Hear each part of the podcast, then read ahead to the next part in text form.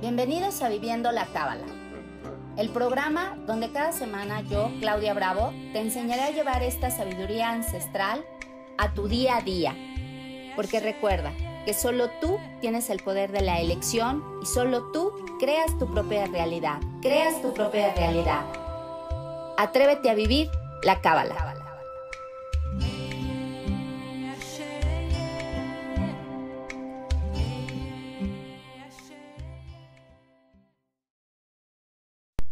Déjenme grabar porque pues, estábamos grabando. Entonces, estos 10 mandamientos, como explicaba, a lo mejor de repente puede suceder que solamente es un requisito, pues para hacer la primera comunión, para que te cases, para que no sé qué, y entonces como uno como perico se va aprendiendo los famosos 10 mandamientos. Y a veces no, no entendemos el sentido, el para qué, o hasta la misma palabra lo dice, ¿no? Mandamientos como si algo me tuviera que mandar, como si yo tuviera que estar ahí como esclavo, bueno, o al menos es mi interesante percepción humana que de repente podemos pensar los mandamientos. Y pues en la plática de este día, pues precisamente es ver mucho más allá de solamente un concepto que, que nos pudieron haber implantado o que nosotros pudimos haber creado o que nosotros pudimos tener como un concepto, ¿no? Y entonces, ¿a qué se refiere estos diez mandamientos? En primera instancia, debemos de entender que cuando hablamos de la divinidad, cuando hablamos de una energía inteligente infinita, estoy hablando de una eternidad. ¿Por qué de una eternidad? Porque entonces vamos a entender que no hay ni tiempo ni espacio, ¿sí? Que no hay ni tiempo ni espacio porque estamos hablando del pasado, del presente y del futuro, que solamente vivimos en una línea de tiempo, que los mismos errores que ahorita en este 2021 podemos cometer como seres humanos se convirtieron hace 3.000 años y se pueden convertir en otros 3.000 años. ¿Por qué? Porque seguimos en una línea de tiempo. Mientras nosotros como seres humanos, como almas, como espíritu, empecemos a evolucionar, entonces vamos a dar esa transición y ese cambio. Y hubo un ser que precisamente vino hace 2021 años a enseñar esa transición y ese cambio. Y que tiene que ver también con los mandamientos y que tiene que ver de que él veía la vida de una forma diferente, pero no solamente que veía, ¿no? Porque entonces pues todos podemos ver la vida de una forma diferente, sino que entendía y sabía conectar con esa energía infinita desde espacios o conciencias muy diferentes y muy elevadas. Y por eso lo dijo maravillosamente, y todo lo que yo haga, vendrán seres que harán lo mismo o cosas mayores que yo. ¿Por qué?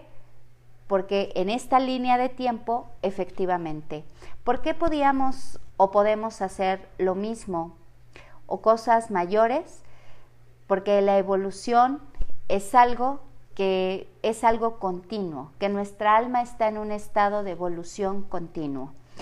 Y precisamente, pues hoy quise escoger precisamente estos 10 mandamientos por esta semana de Pesaj, que tiene pues toda una connotación y que el Pesaj fue precisamente la liberación de la esclavitud, como lo dije la semana pasada, la esclavitud de una mente limitada, la esclavitud de tu propia humanidad, quitar la esclavitud de lo que crees que eres y de lo que crees que debes de hacer en este mundo, en esta materia, ¿no?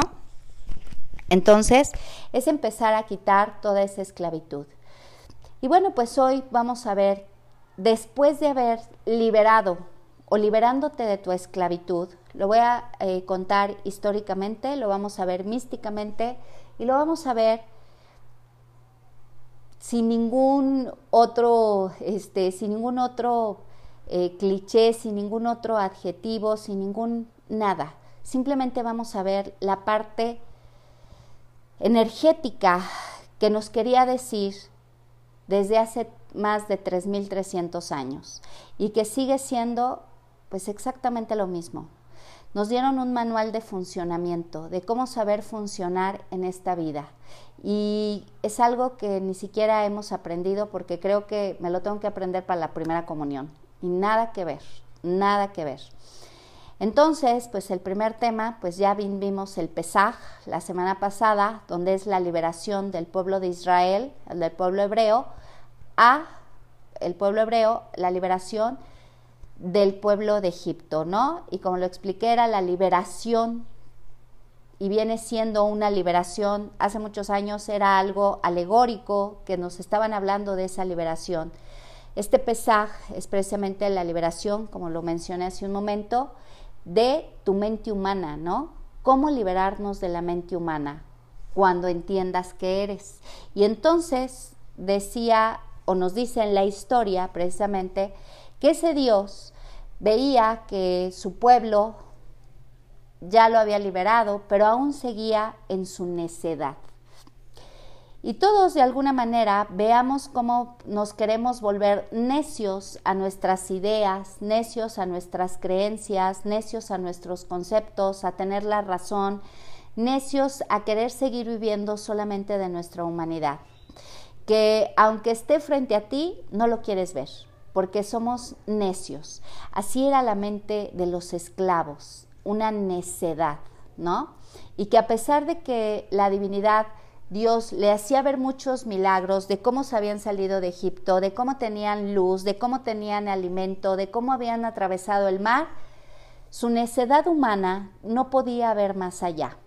Y entonces hubo un hombre, Moisés, ¿sí? Hubo un hombre que Moisés entonces era el hombre que tenía una conciencia diferente, era un hombre que había sido elegido para poder entender todo lo que este Dios decía, pero si yo le quito la palabra Dios, era entender la energía infinita que había también dentro de él y que sabía que había llevarlos a una liberación y sabía la ignorancia de otros cuando querían hacer puras barbaridades el pueblo de Israel. También Moisés podía entender esa incomprensión de los otros, también podía entender la ignorancia humana. Y entonces, como él tenía esta capacidad, pues había alguien que estaba dispuesto a qué? A recibir. Aquí es donde entra la palabra Kabbalah. Era un hombre que estaba dispuesto a recibir una porción más grande, a recibir cuando digo una porción más grande, puede ser a recibir más información, a recibir más conocimiento, a recibir más conciencia, a recibir algo más. Y justamente Moisés que es el que está dispuesto a recibir, es cuando se le da la Torah. ¿Sí? La Torah eh, en hebreo, bueno, es, se entrega y eh, a esto se le llama el Shabbat. ¿Por qué? Porque es la entrega de la Torah. ¿Qué es este Shabbat? ¿Sí? La palabra Shabbat significa semanas fueron las semanas que estuvieron precisamente en el desierto desde que sale el pueblo de Israel de Egipto hasta que llega al monte Sinaí. Estas semanas precisamente es el Shabbat, que marcaban la finalización de un periodo de siete semanas, un periodo de siete semanas donde estaban de luto. ¿Sí? Estaban de luto y que va desde el Pesaj hasta el Shabbat. Fueron siete semanas donde Dios los tiene por el desierto, los tiene viajando, ¿para qué? Para poder conectar y entregarles la Torah. Obviamente se lo entrega a un solo hombre, con la esperanza de que los demás también estuvieran dispuestos a recibir. Tal vez humanamente no estaban tan dispuestos a recibir, puesto que hicieron por eso el becerro de oro. Más sin embargo, sus almas, sus almas sí sabían que iban a recibir. La Torá se le da precisamente al pueblo de Israel en el monte Sinaí hace más de 3.300 años. ¿sí? Y cada año, cada año nuevo, en la festividad de Shabbat, vamos renovando nuestra aceptación al regalo que Dios nos da.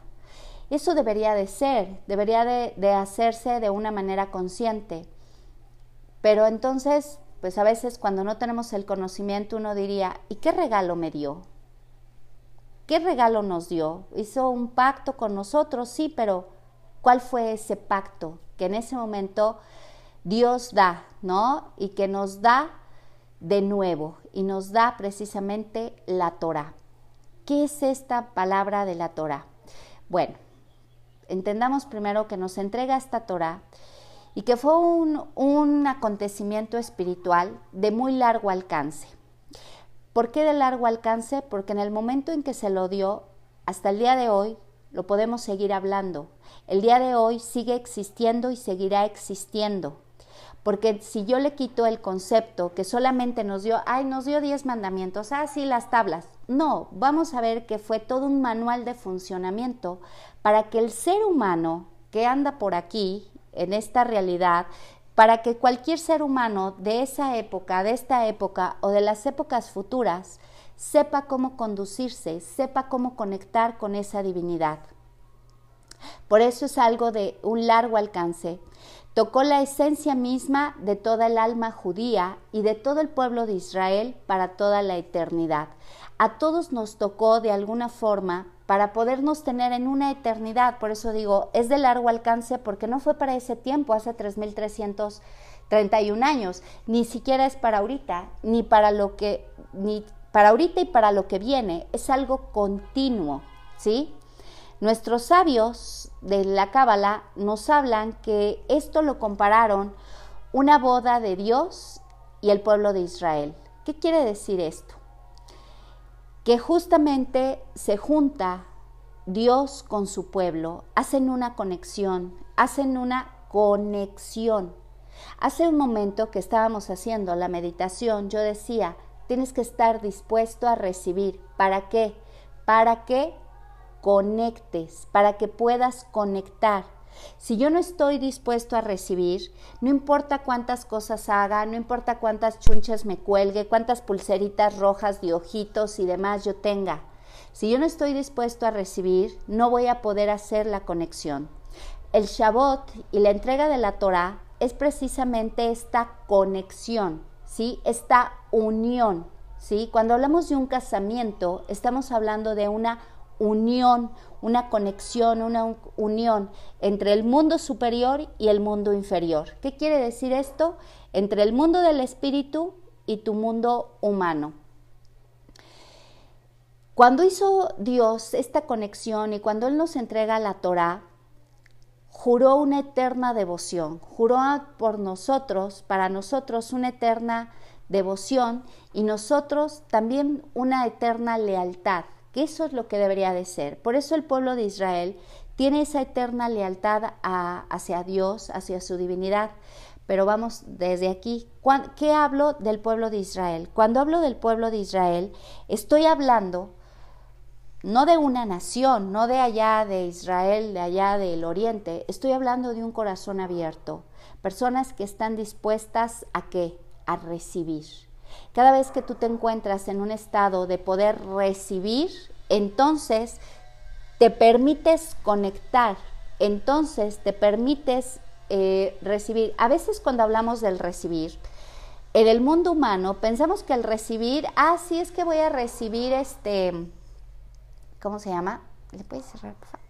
Voy a recibir dinero, voy a recibir un, este, cosas materiales, ay, es que voy a recibir esto, ay, es que me quiero mucho, ya recibí esta, este trapo que traigo aquí colgando, ay, es que ya recibí esto, y pensamos que eso es recibir. Y de alguna forma ese es recibir, pero a nivel humano, ¿no? A nivel espiritual, ¿qué es lo que nosotros también recibimos? También nosotros podemos recibir la esencia que soy. Cuando nosotros y cada uno de nosotros está libre, está en paz, está en armonía y está en equilibrio, todo el tiempo está recibiendo la esencia divina, todo el tiempo está recibiendo la esencia divina. ¿Cómo hago para recibir la esencia divina? Por eso son los diez mandamientos, el manual de funcionamiento. ¿Quieres recibir la esencia divina que tú eres? ¿Quieres tener una porción más grande de tu esencia divina? Para eso nos dan los diez mandamientos, porque como seres humanos, pues siempre andamos a la loca, siempre con las emociones todas retorcidas, con los pensamientos todos retorcidos. ¿Por qué? Pues porque soy humano y pues porque cometo errores y porque así soy. Fin de la historia. Dios en su magnífica misericordia se apiada de nosotros porque sabe que somos seres humanos y dice, bueno, tienen que estar conectados, tienen que estar recibiendo. Y entonces por eso elige a un pueblo, dice, bueno, voy a darle a un pueblo para que este pueblo pueda recibir toda la información y la mande a otros. No solamente es porque sí, o sea, tengo que tener a un pueblo, a alguien, ahora sí que alguien comunique y que ese alguien comunique qué es recibir, qué es recibir la conexión divina, qué es recibir el ser infinito que eres, qué es recibir estar en esa unión, en esa comunión, en ese matrimonio con Dios. Porque a final de cuentas, cuando todavía vemos a un Dios de la iglesia, a un Dios externo que está en el templo, que está allá en los cielos, que quién sabe dónde está, pero es un Dios. No, es que te, te cases con Él, que te comuniques con Él, que seas una unidad con Él. Entonces baja precisamente esa providencia divina siempre en ti, que eh, puedas expresar toda esa divinidad que tú eres. Pero para eso, vuelvo a repetir, como seres humanos, ah, sí, está Dios, ahorita voy y le pido porque necesito esto, ahorita voy y me hago unos rezos, ah, sí, ahorita voy a no sé qué cuando ya había hecho un casamiento contigo. El punto es que yo me divorcié, ¿no? Yo ni siquiera supe en qué momento me casé y yo solita me divorcié y por eso me siento desconectada de la divinidad. Si no le quieres decir Dios, dile energía infinita, dile eh, creador, dile universo, como le quieras decir. Estamos hablando exactamente de lo mismo. A pesar de que contenemos el mismo ADN, a veces se nos hace imposible conectar con esta energía porque creo que yo soy aparte, ¿no? Yo soy hija de mi papá y de mi mamá y nada más. Pero ese ADN de tu padre y de tu madre solamente consta del primer genoma humano, del primer, la primera cadena del ADN. Las otras 11 cadenas de tu ADN están precisamente en la parte espiritual en ese casamiento que hiciste con Dios. ¿Por qué no despertamos esas 12 capas del ADN? Porque me divorcié de Dios, porque me divorcié precisamente de esa divinidad y porque no lo alcanzo a ver, porque todavía me creo separada porque solamente soy hija de mi padre y de mi madre. Y maravillosamente por eso Dios siempre le dijo al pueblo de Israel, dejarás a tu padre y a tu madre. ¿Qué quiere decir? Deja porque no solamente eres eso, eres mucho más de lo que te puedas imaginar. Para que pueda entrar la divinidad, dejarás a tu padre y a tu madre. Deja eso que tú crees que eres, deja eso que tú crees, el concepto que tú crees que eres, porque eres Sánchez, porque eres Gómez, porque eres Martínez, deja eso. Atrévete a ver y a recibir una porción más grande de lo que realmente eres. Dios, en su infinita misericordia, cuando hace este casamiento con nosotros a través de la Torah, es para darnos, la, el, como decía, el manual de funcionamiento, cómo voy a funcionar yo en esta vida, qué otra posibilidad tengo en esta vida. De hecho, eh, la entrega de la Torah se le nombra la celebración del, del casamiento del pueblo de Israel con Dios, porque la Torah cuando nos entrega la Torah, ¿qué viene en la Torah? ¿Sí? ¿Qué es lo que hay en esta Torah?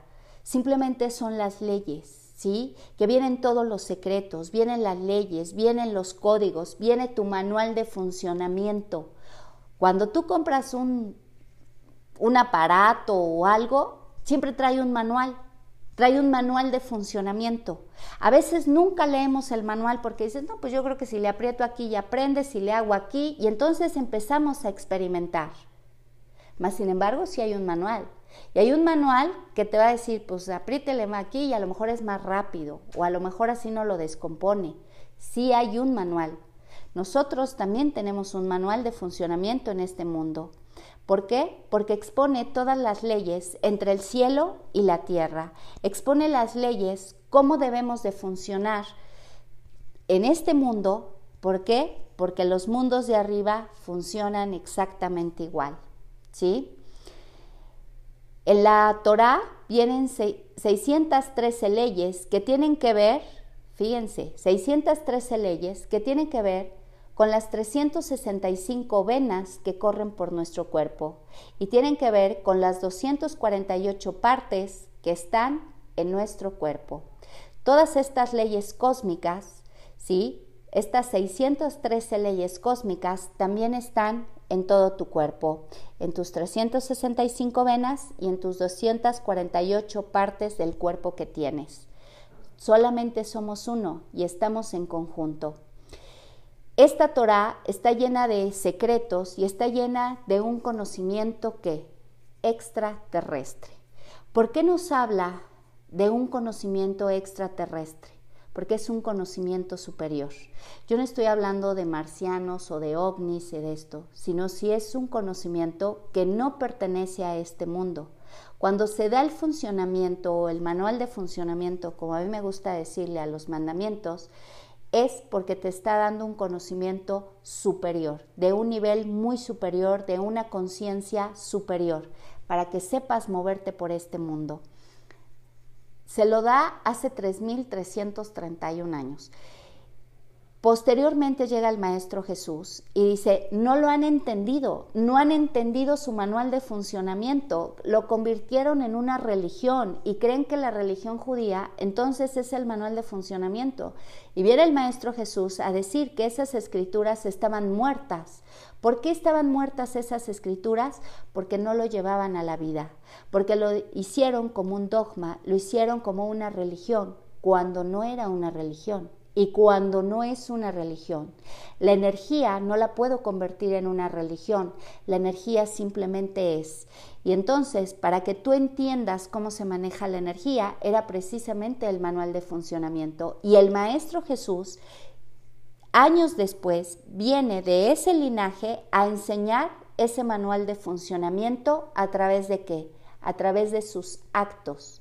Que cada acto él simplemente iba llevando ese manual de funcionamiento. ¿No? Este manual de funcionamiento describe a toda la humanidad desde la vida pasada, presente y futura, porque va a ser un manual. Tú quieres existir en esta vida. Lee el manual de funcionamiento, entiende el manual del funcionamiento, aprende cómo conectarte, ¿no? Aprende cómo enchufar realmente ese manual, em, cómo conectarte, a, digamos, a la luz, ¿no? Todo el mundo dice, es que me quiero conectar a la luz, es que quiero estar conectada a la luz. Si no tienes un manual de funcionamiento, más bien lo tienes, pero si no lo conoces, si no lo haces consciente y si no lo vives, porque a lo mejor yo les puedo preguntar, a ver, díganme los mandamientos y como perico te lo aprendes, ¿no? Porque hasta te acuerdas de la clase de catecismo donde te lo hicieron aprender a fuerzas y ni siquiera sabías qué era.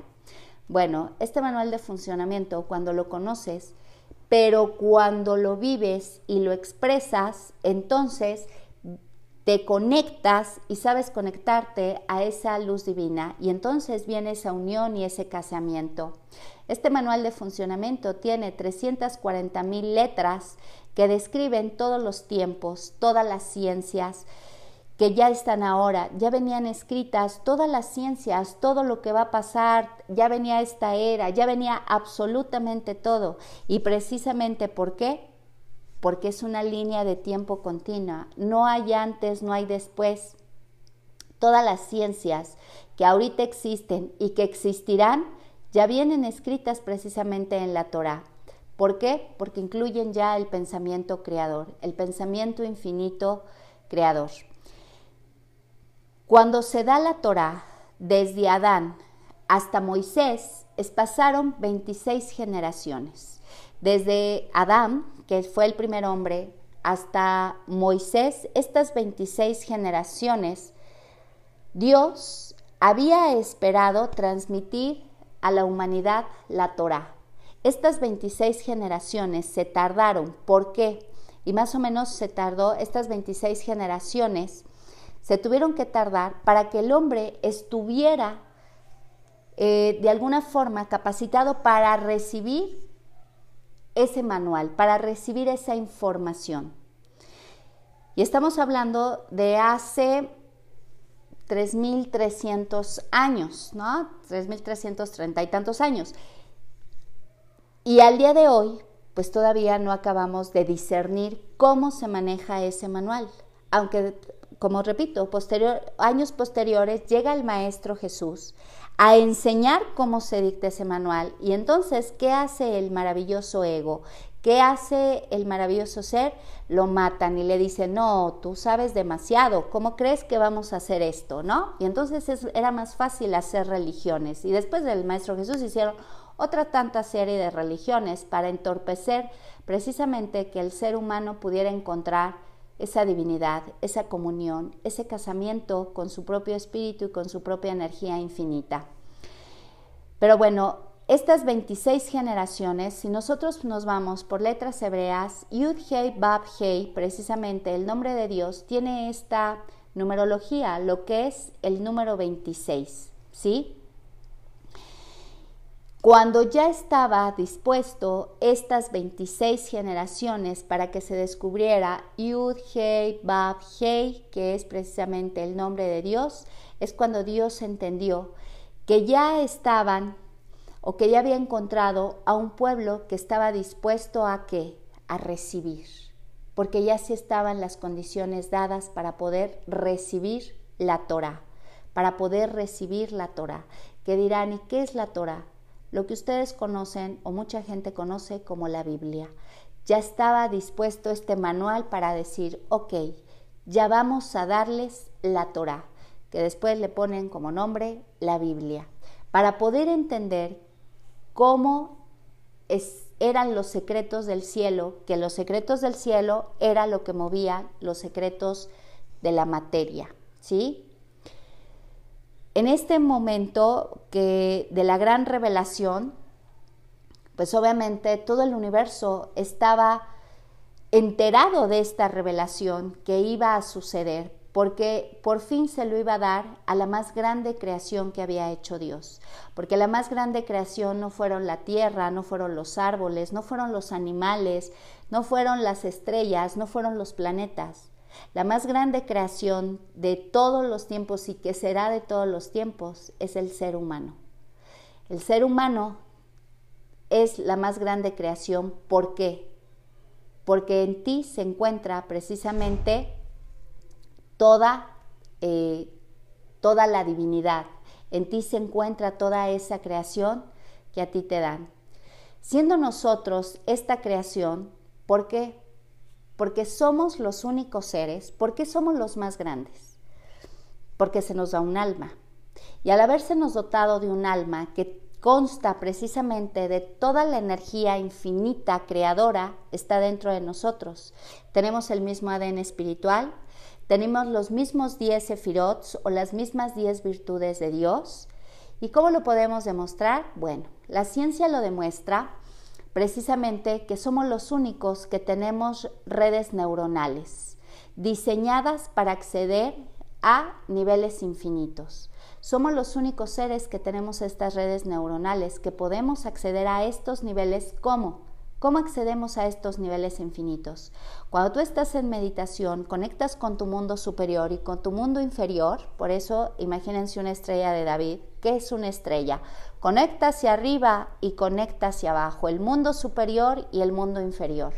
Cuando entonces estas redes neuronales, cuando nos, nos, permiten acceder a esos diferentes niveles, cuando tú estás en una meditación, puedes acceder a diferentes dimensiones, a diferentes realidades, puedes acceder a ese, a ese mundo superior como a tu mundo inferior.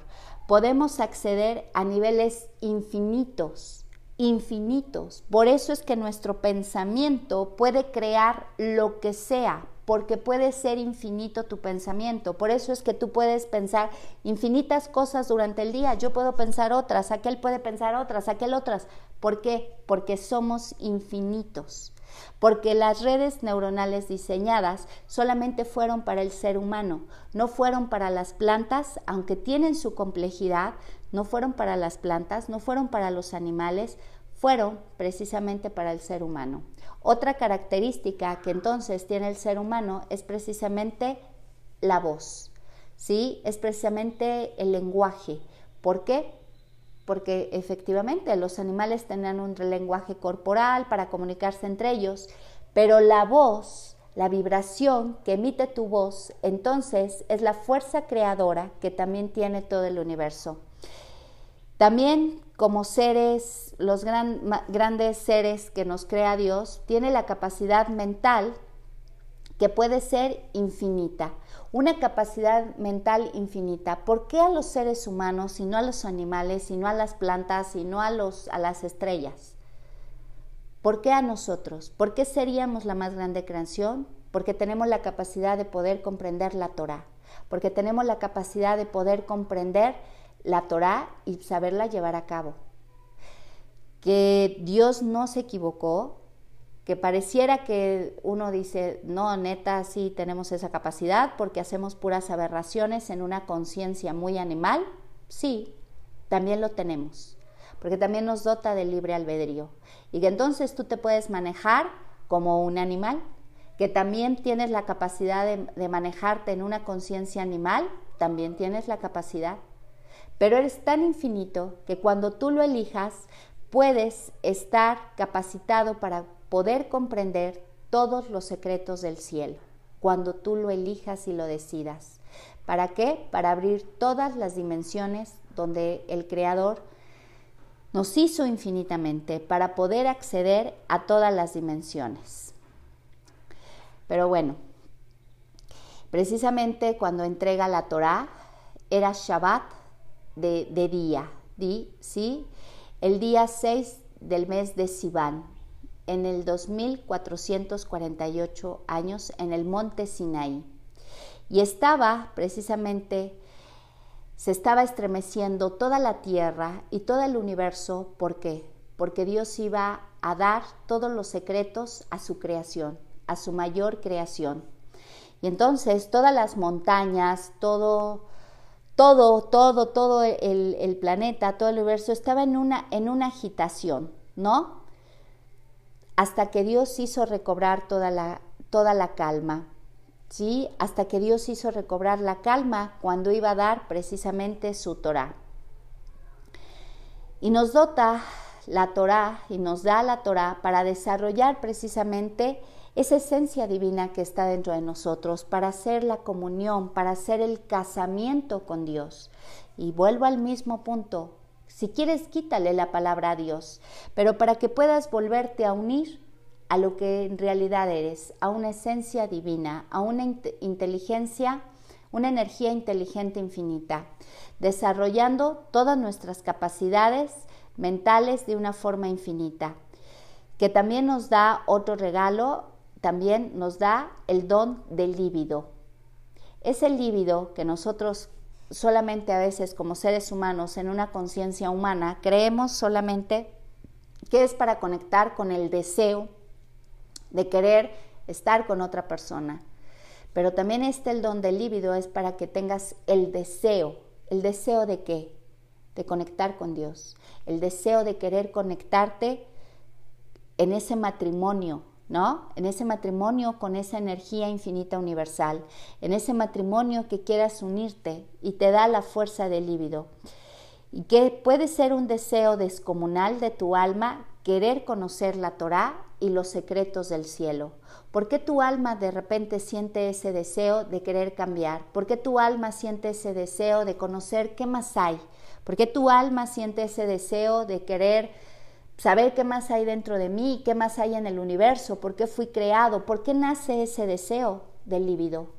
Porque Dios en, en tu alma te da esa parte para que quieras conocerlo, para que quieras algún día preguntarte, de dónde salgo, qué hay, por qué, etcétera, etcétera, qué hay más de mí. Y entonces te da también el libido, lo que es el deseo. Para podernos elevar, que tengas el, el deseo de elevarte, ¿no? Para podernos elevar y saber encontrarnos en ese matrimonio otra vez, en ese matrimonio de Hashem. Y entonces pues nos da los maravillosos mandamientos. Y vamos a ver entonces qué dio a Moisés, aparte de toda la Torah, qué dio a Moisés en estos diez mandamientos. ¿Qué da a Moisés? El primer mandamiento. Vamos a ver los mandamientos, qué es este manual de funcionamiento, ¿para qué? Para volvernos a casar.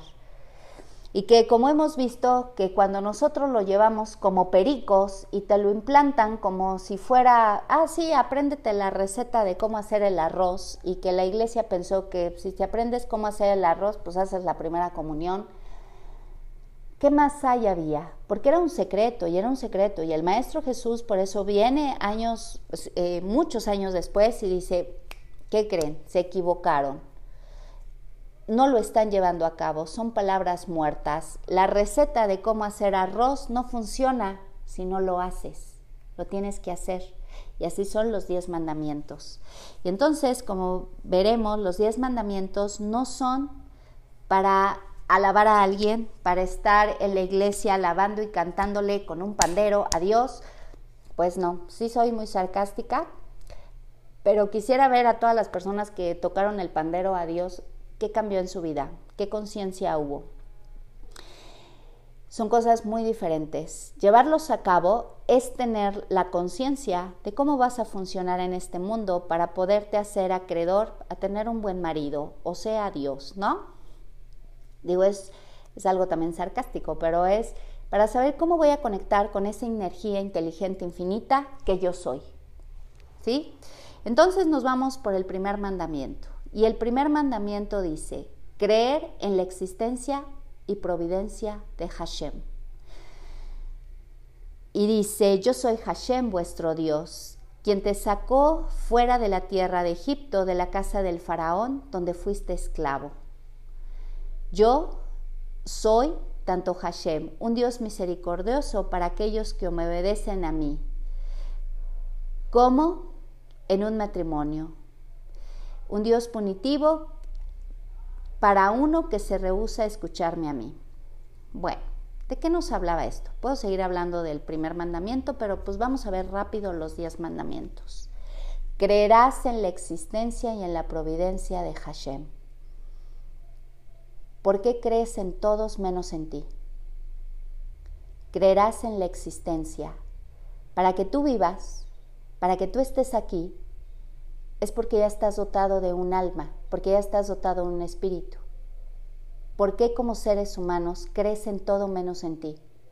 El primer mandamiento es creerás en la existencia, creerás en la providencia de Hashem, creerás que por algo ya estás vivo, creerás en ti a pesar de todo y de todas las cosas, creerás en ese espíritu y en esa alma creadora que está dentro de ti.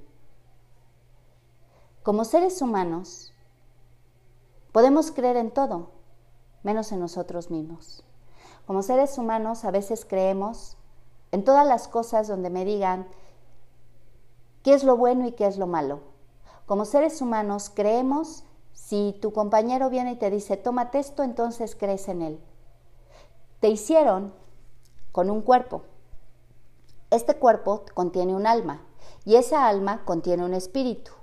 Por lo tanto, este cuerpecito recibe toda la información del alma y del espíritu que tal vez tú no veas, pero existe dentro de ti. ¿Qué quiere decir esto? Que tú sabes y tú tienes todas las respuestas dentro de ti. Pero como seres humanos hemos decidido desconectarnos y decir, ¿cómo yo voy a saber algo? ¿Cómo yo voy a entender la vida? ¿Cómo yo voy a saber realmente qué, es bueno para mí y qué no es bueno para mí? ¿Cómo lo voy a hacer? Precisamente, ¿por qué? Porque no sabes llevar el primer mandamiento. Creerás en la existencia y en la providencia de Hashem. O sea que Dios te hizo una porquería y por eso eres medio idiota y por eso no entiendes. Eso podría ser. Porque eso es lo que hemos creído, nos han hecho creer soy medio estúpido, entonces ¿cómo voy a creer en mí mismo? ¿Cómo voy a creer en mi sabiduría infinita? ¿Cómo voy a creer en que sí sé desarrollar? ¿Cómo voy a creer en el pensamiento que acaba de llegar a mí? ¿Cómo voy a creer en mis palabras?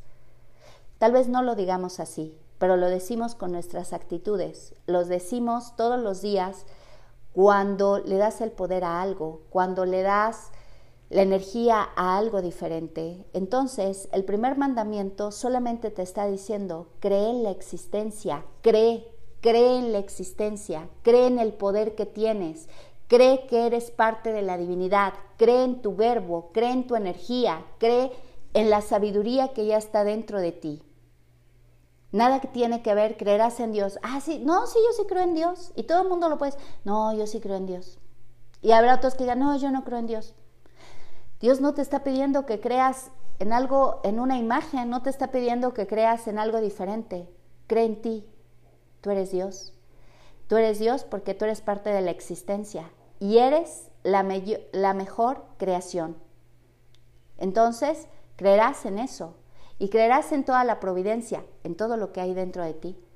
Te proveyó de diez atributos, sabiduría, entendimiento, conciencia, misericordia, justicia, belleza, fuerza y un esplendor de tu alma y lo fundamentó y te dio un cuerpo.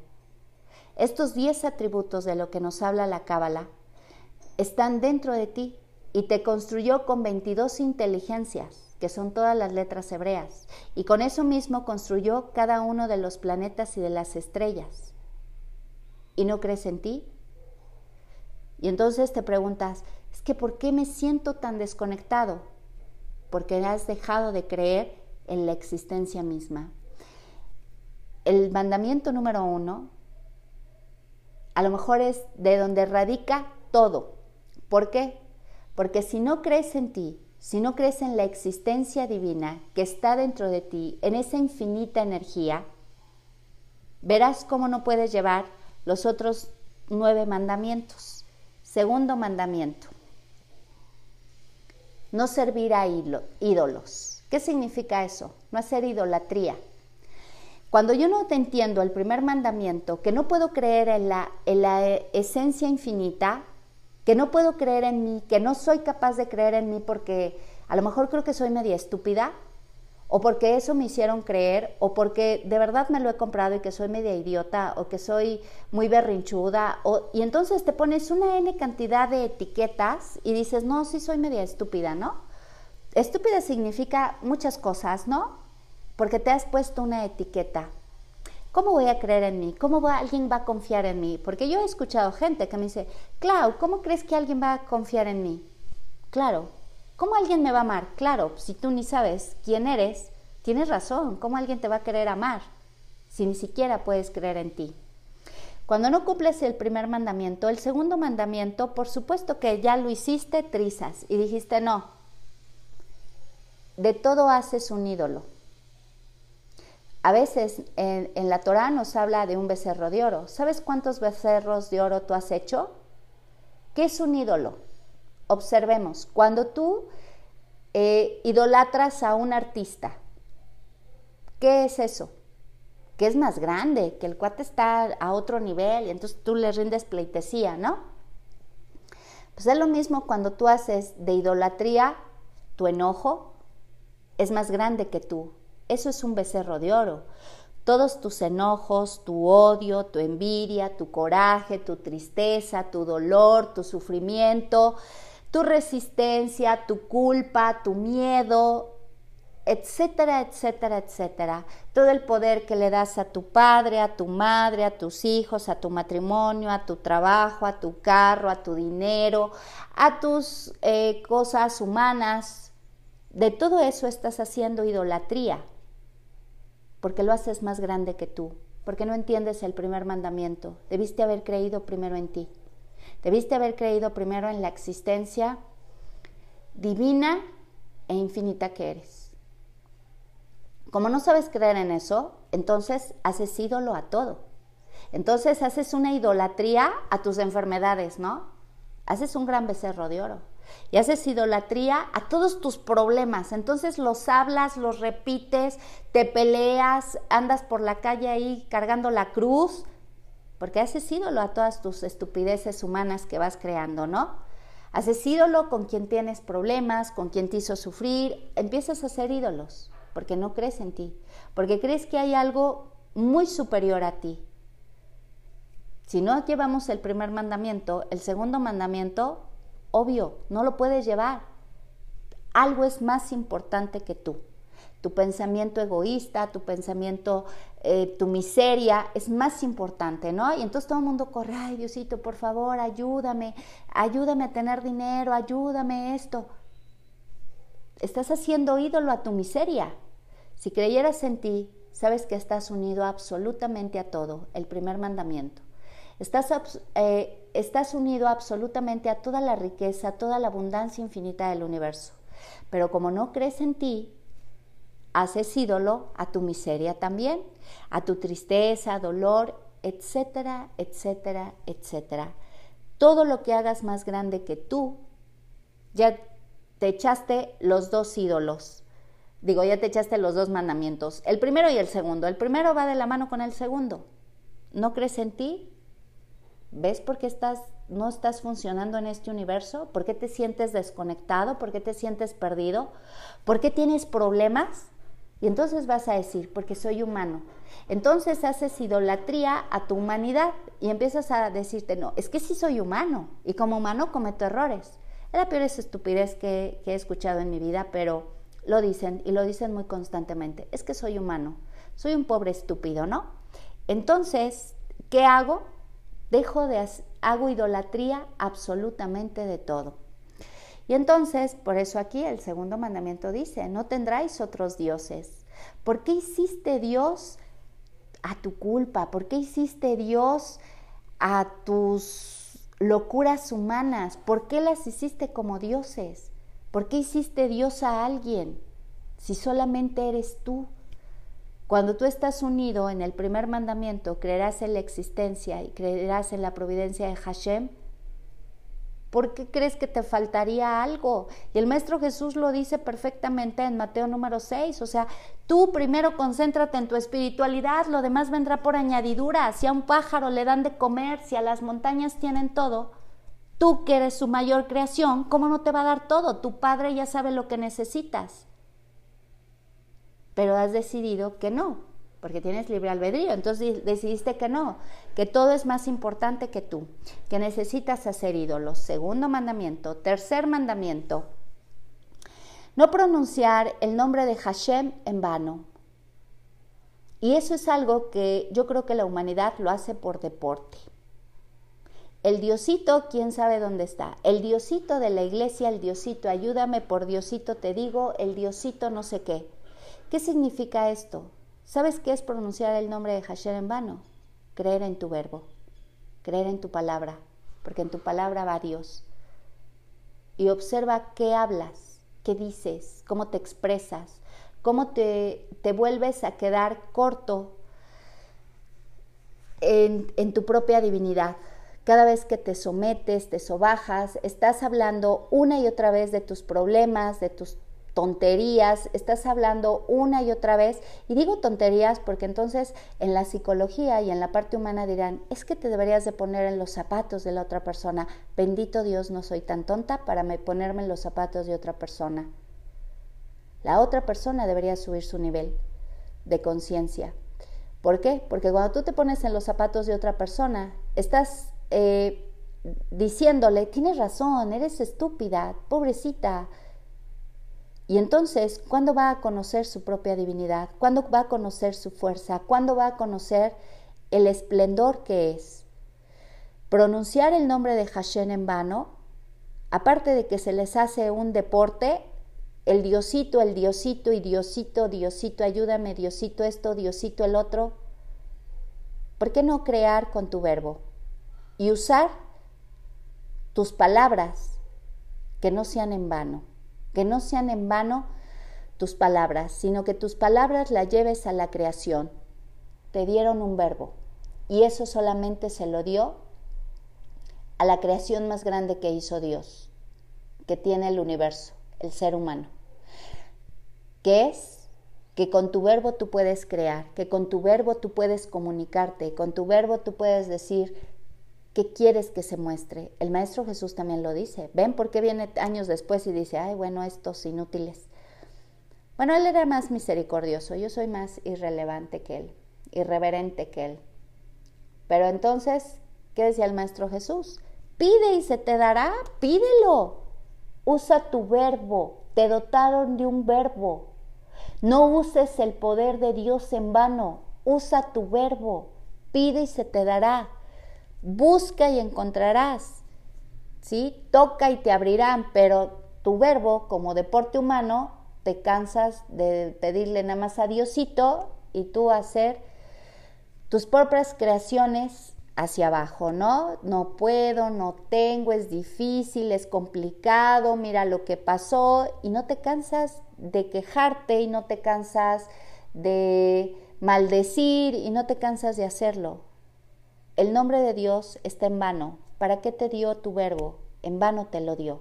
En vano te dio un verbo para que tú conectaras con Él. Tú has decidido por libre albedrío, tú dijiste sí. Mejor repito toda la jodida vida que he llevado una y otra vez.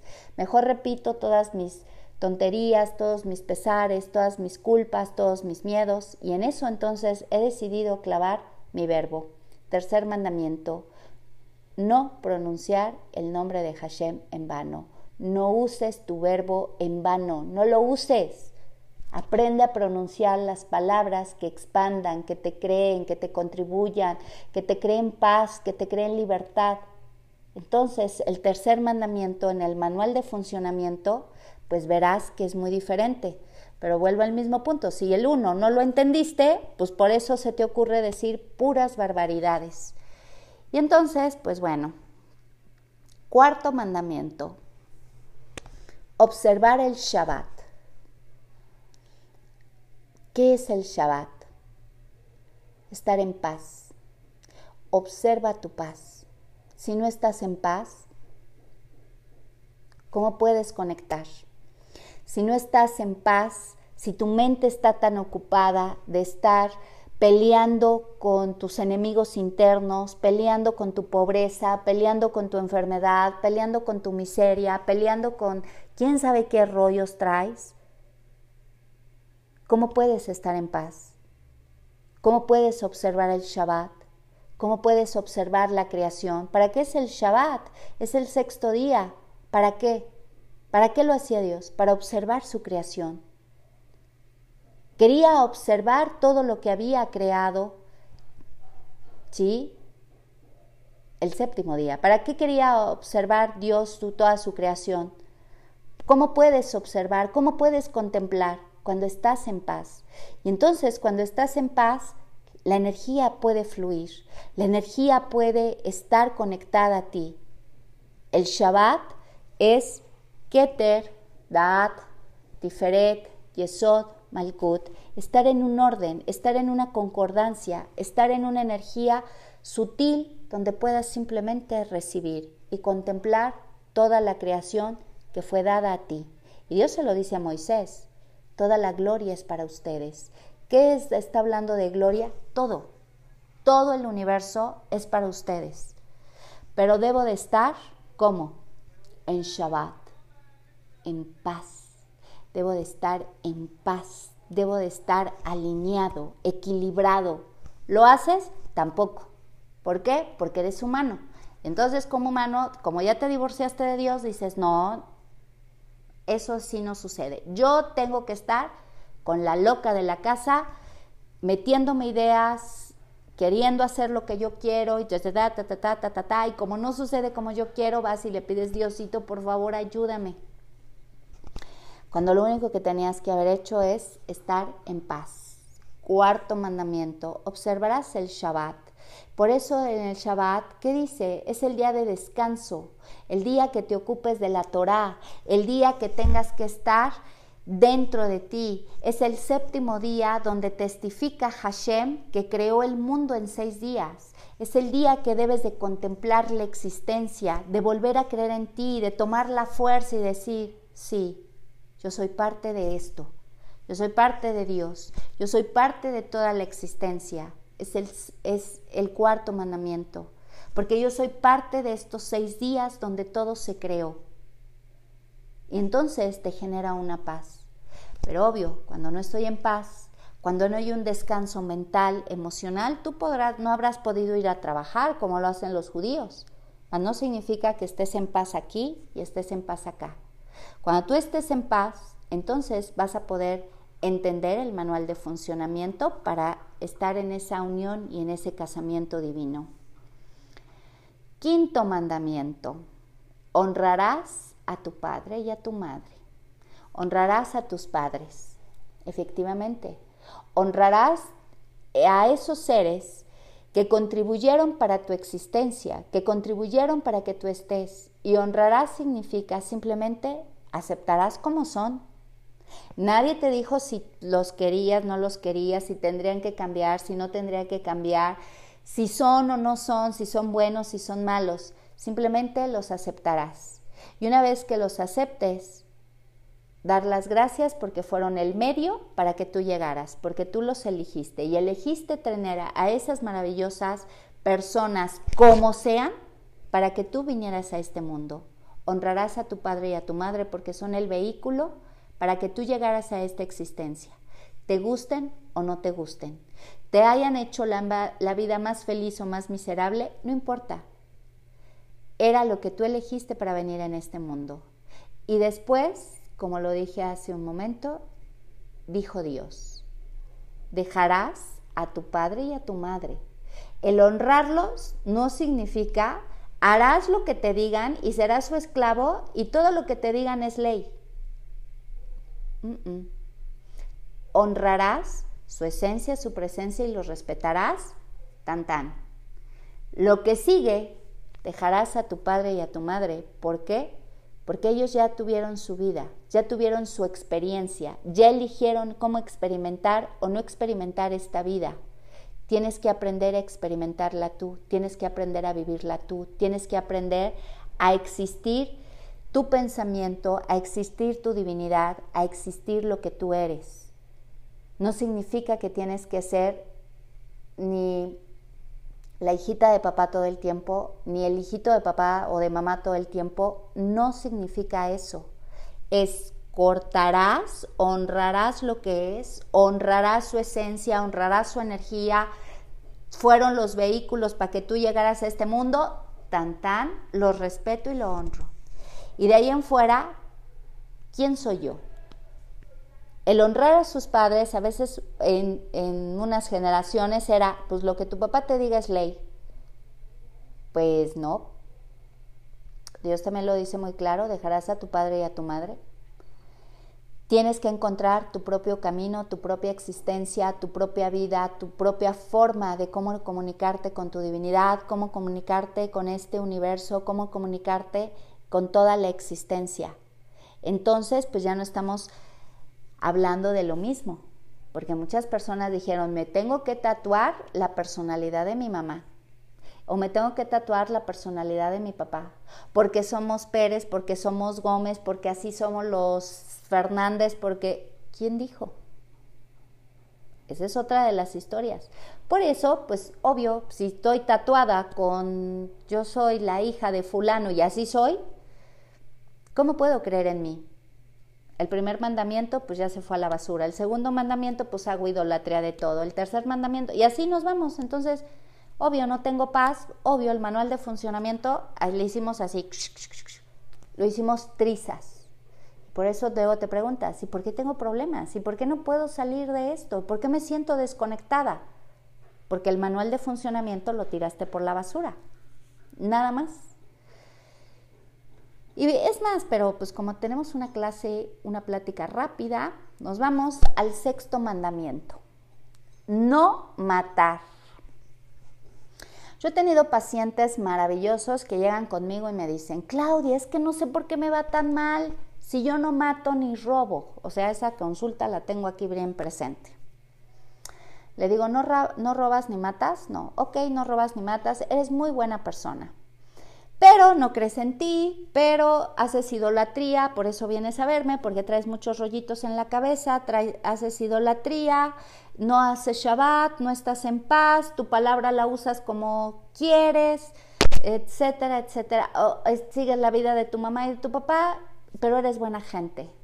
Y entonces tampoco matas.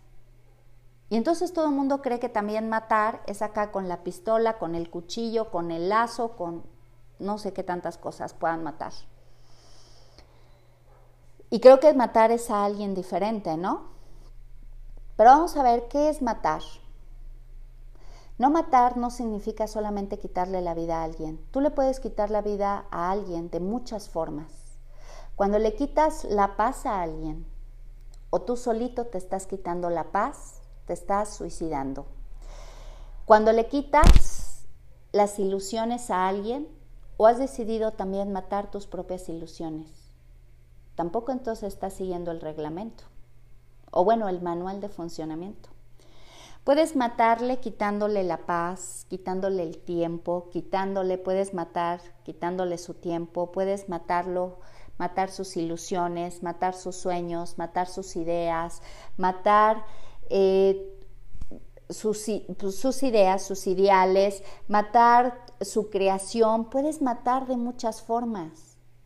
Y no solamente a otros. ¿Cuántas veces te has suicidado tú? ¿Cuántas veces estás matándote tú? Porque cada vez que tú tienes un pensamiento distorsionado y una emoción distorsionada, estás matando tus células sanas, ¿sabías? Y de repente te dices, es que no sé por qué me dio cáncer.